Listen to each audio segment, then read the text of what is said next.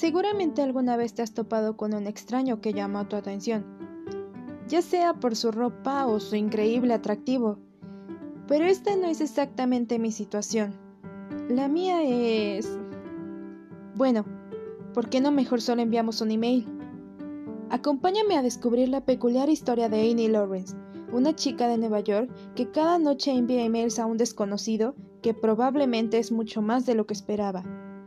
Para danielchoi99.gmail.com Da clic en el siguiente capítulo y sigamos a Annie de cerca con emails a una celebridad.